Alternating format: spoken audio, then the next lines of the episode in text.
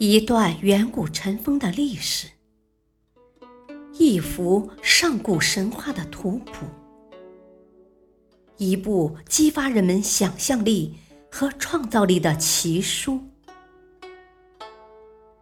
欢迎收听《山海经》之《山海趣谈》。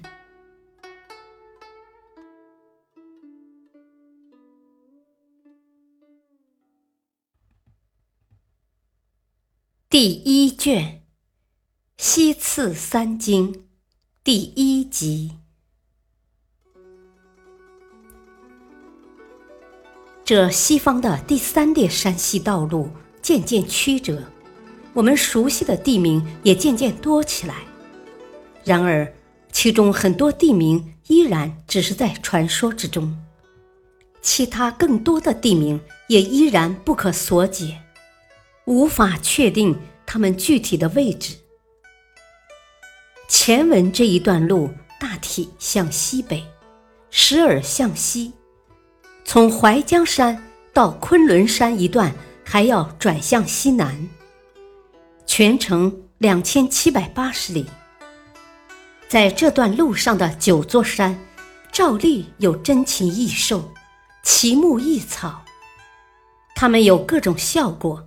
作用和特异本领，如崇吾山无名树的果实能以子孙，不周山无名树的果实和昆仑山的品草能解忧愁。此外，还有吃人的土楼以及亲缘，后者简直是动植物杀手。在这九座山中。不周山和昆仑山都是传说中的名山，但很难和真实的山联系起来。例如，现实中的昆仑山脉全长约两千五百千米，绝不会是古人眼中的昆仑山。另外，像长沙山，也见于其他历史传说。但同样无法确认其真实性，而今日南京的中山更不会是《山海经》中的中山。不过，对于幽泽这个地名，经过考证很多古书，大约可以确定就是指罗布泊。古时又有盐泽、蒲沧海、劳兰海等名称。不周山。中山之神和幽泽后面还会提到，崇吾山的举父和蛮蛮是两种有趣的兽鸟。举父和枭一样，善于投掷，且都是灵长类，接近人类。虽然有些怪异，但打打篮球也不错，能吸引眼球。蛮蛮为一翅一目的怪鸟，其实就是比翼鸟，只是不知道有几条腿。比翼鸟在历史文化中地位很高，大大有名。《瑞鹰图》中有一种说法：“王者得及高远，则比翼鸟至。”那么，比翼鸟。应该是祥瑞之鸟，出现时映照着帝王仁德远播。《博物志》则说：“比翼鸟见则吉良，成之寿千岁。”看来它不但是吉祥鸟，还是延寿鸟。希望长生不老的人应该买来骑上一回。而在民间更不用说，在天愿作比翼鸟，在地愿为连理枝。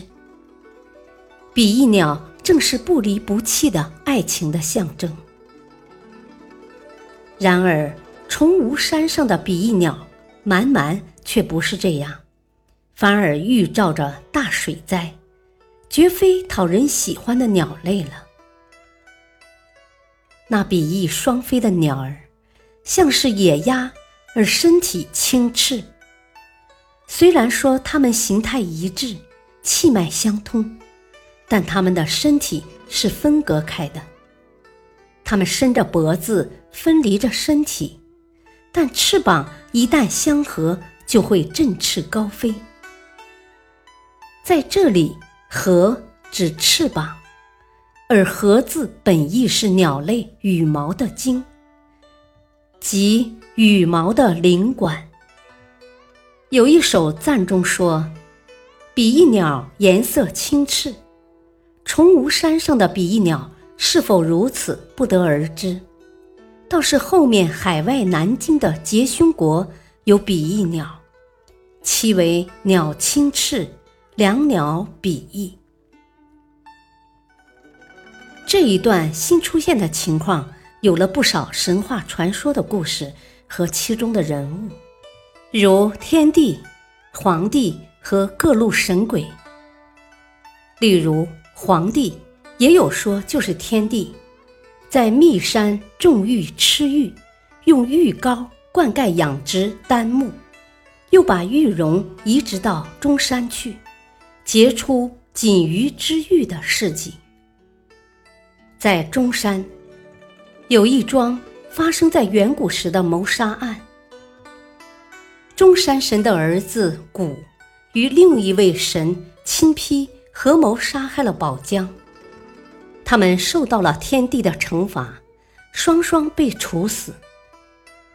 然而，古时的神死后大约都不会灰飞烟灭，而是会变化成别的什么，特别是动物。所以，古与亲丕分别化成俊鸟。与大恶鸟。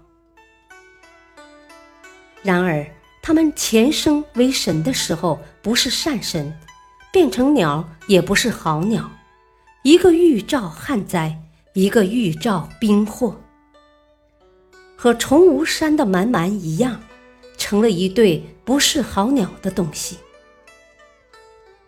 除了蛊与亲批，这一段里提到的神鬼。还有鹰昭、怀鬼离苍、穷鬼、无名天神，以及陆无和纯鸟神。在这几位神鬼中，鹰昭的职司有点像天帝家管理动物园的，只是他还经常出去旅游，估计也顺带传达天帝的旨意，汇报各地的情况。属于钦差大臣，陆吴掌管夏都，同时又管辖天界九部和动物园，位高权重，是个大神级人物。怀鬼离苍、穷鬼和无名天神不知有何职责，甚至前面两位长什么样都不知道，也不必去管他了。剩下一位纯鸟神，虽然听起来不起眼，可却不容小觑，因为人家是天帝的专职服装设计师，绝对是大师，想必更是天帝眼前的红人儿。昆仑山上除了凶兽土楼、凶鸟青猿和品草，还有一种好东西。那就是砂糖果。人吃了这种果实，就再无淹死之虞。要是能大量养殖，不知会减少多少江河湖海上的遇难者。不过，砂糖也不一定非要吃下去才有效用。古书上说：“安得砂糖，至为龙舟。”泛比沧海，渺然遐游。聊以逍遥，任彼去留。那意思是说，怎么才能得到砂糖，以之制造出龙舟来呢？那样的话，就可以泛舟到沧海的彼岸去，来一次漫无边际的远游了。乘着砂糖造的龙舟远游是如此逍遥，还可以不受拘束，任意去留。这真是大胆想象。但不知要砍伐多少砂糖树，才能造出那样一艘龙舟呢？最后，再回头说说太气山的文鳐鱼。这东西白天是鱼，晚上是鸟，可谓鱼鸟或者鸟鱼，可以身兼两种本领。而它的另一个好处，就是可以治疗癫狂病。感谢收听，下期播讲第一卷。西次三经第二集，敬请收听，再会。